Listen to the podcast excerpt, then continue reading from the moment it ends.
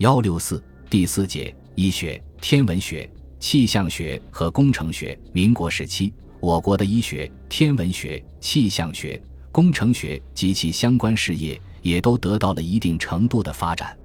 一、医学。民国以后，随着现代西方医学的进一步东传，我国的西医事业在晚清基础上又有了新的进步。这一时期，著名的西医院校有协和医学院、沈阳医学院。同济医学院等，其中协和医学院成就最为突出。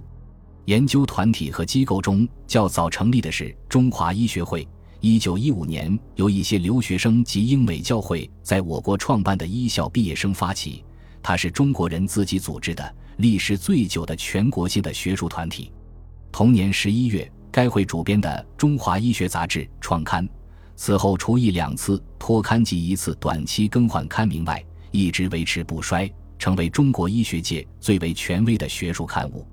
该会成立之后，便致力于引进近代西方医学。一九一六年，由该会发起的医学名词审查会，在统一西医名词中译名称方面做出了突出贡献。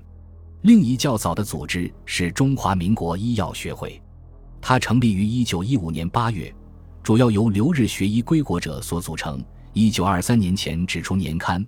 此后则刊行《中华民国医药学杂志》，其他重要的组织还有中国博医学会、全国医师联合会、中国生理学会、上海雷士德研究所等。从具体研究成果方面看，民国时期我国西医也获得了较大的发展。一解剖学，解剖学在当时尚属一门新兴的学科。民国之初，国内很少有人注意到它。进入二十世纪二十年代后，研究者日益增多，其中马文昭的线粒体研究以及红血球内的核质研究最引人瞩目。此外，中国科学社生物研究所的孙宗鹏、吴公贤也有较大贡献。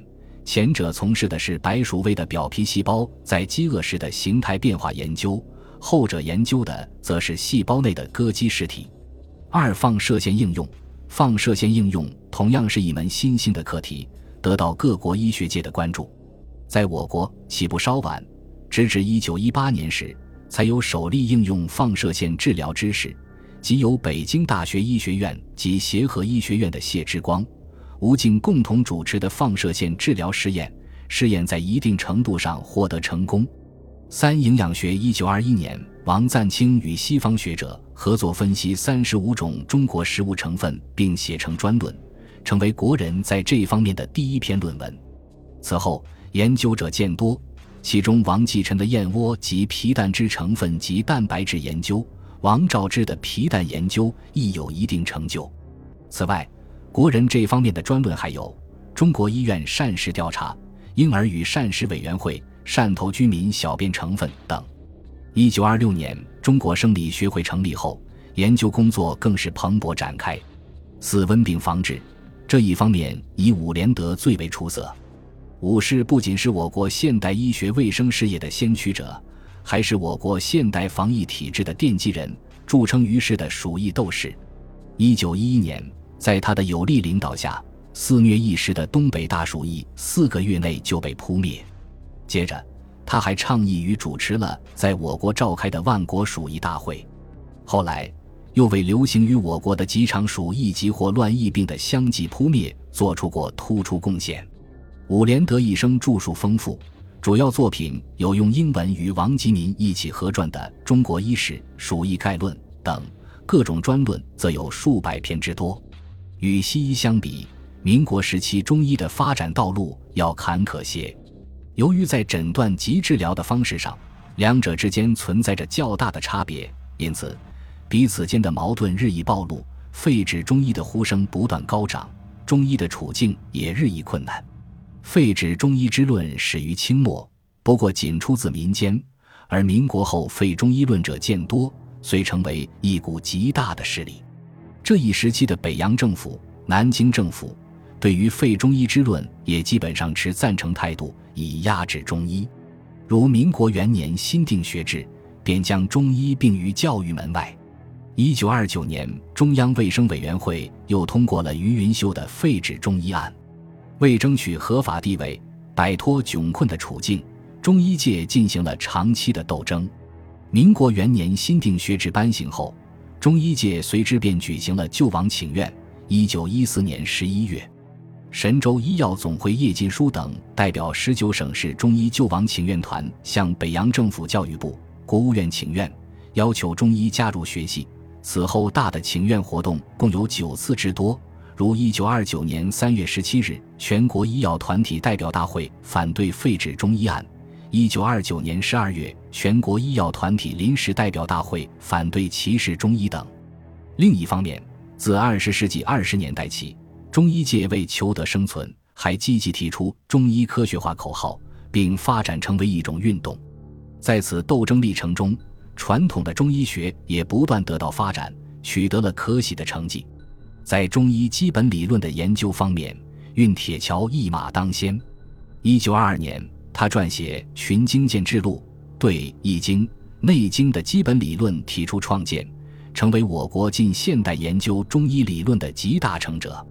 该书站在现代科学的高度上，科学地解释了《内经》体系，指出《易经》与《内经》的基础在四时，二者的主要理论都是从研究自然界最明显。最常见的变化规律而来，这样就揭开了《易经》《内经》的神秘外衣。五行六气皆为四时而摄时运势的又一创论。基于这一思想，运铁桥第一次强调指出五行相生的顺序与四时地变相同。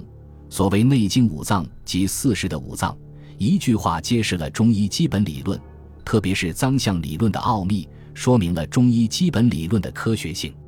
在客观上也捍卫了传统中医体系的完整性。杨泽民的《内经之哲学的检讨》是对《内经》研究的另一力作，也是现代中医界最早自觉运用辩证唯物主义思想系统的研究《内经》的专论。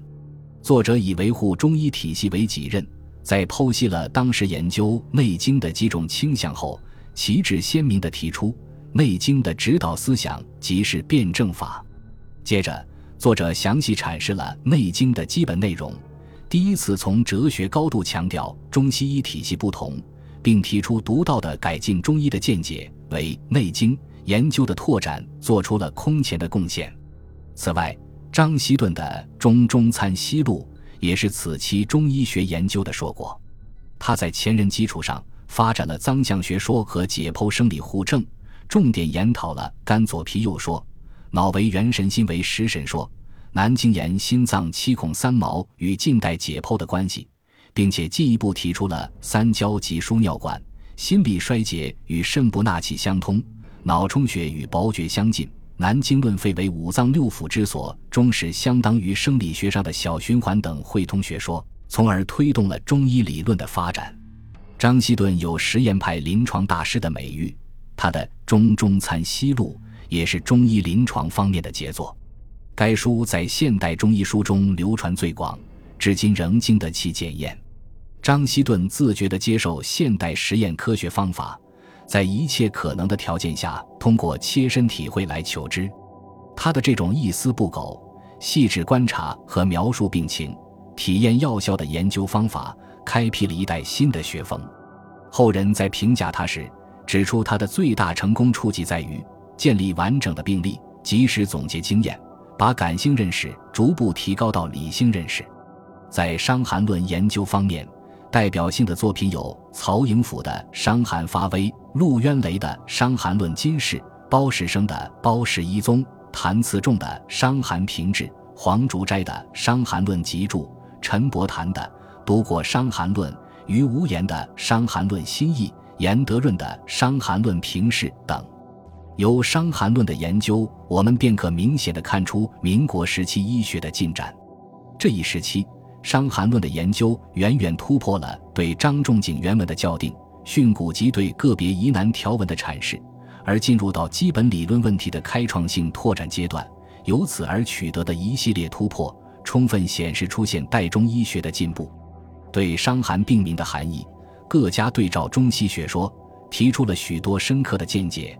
对西医感染性疾病的理论核心细菌学说，一半以上的论著都给予了详细的阐述。另外，在《伤寒转变》《六经含义》《六经提纲及一些重要条文的解释上，也均取得了较大的突破。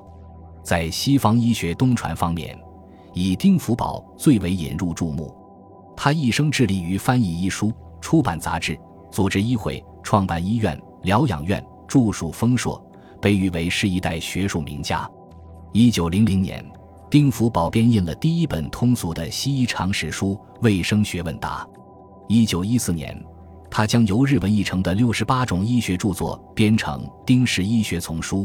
第一次比较全面地向国人介绍了现代西方医学知识，一举获得柏林及罗马的万国博览会最优等奖。自民国初年至二十世纪三十年代早期，丁福宝的一项主要工作是编辑《中西医学报》，历时二十年，迅速而又大量的把现代医学知识介绍给国人，适应了当时中国医学界渴望新学的需要。对促进中医界了解西医做出了重大贡献。据统计，他这一段时间的译作超过了自1851年核心起的所有教会译著的西医著作之总和。此后很长时间，也没有人在介绍和普及西方医学方面能与他相提并论。在传播西医的同时，丁福宝还极力主张中医科学化。中医科学化这一口号最早便是出自于他，因此。在民国医学史上，丁福宝的地位不容忽视。此外，在整理中医文献方面，丁福宝、何连臣、裘吉生、曹秉章等人也有贡献。他们整理出版医学书籍数千种，其中代表性的成果有《中国医学大词典》《中国药学大词典》四部总录、医药编等。在开办中医教育、培养中医人才方面，此期共创办了中医学校百余所，其中成就较大者约三十余所，中医因而后继有人。同时，中医报刊也出版不少，约五百种，较重要的约一百种，中医组织团体则达一千多个。总的看来，这一时期我国的现代西医、中医学均有了长足的进步。虽然在发展历程中，二者一度出现了对立与抗争。但最终的趋势则是中西汇通，一部民国医学史便证明了这一点。在现代中医发展历程中，最早提出并且贯彻始终的一个口号，便是中西医汇通。中西医既有矛盾的一面，也有相融互补的一面，只有走汇通之路，才能使得彼此都得到健康的成长。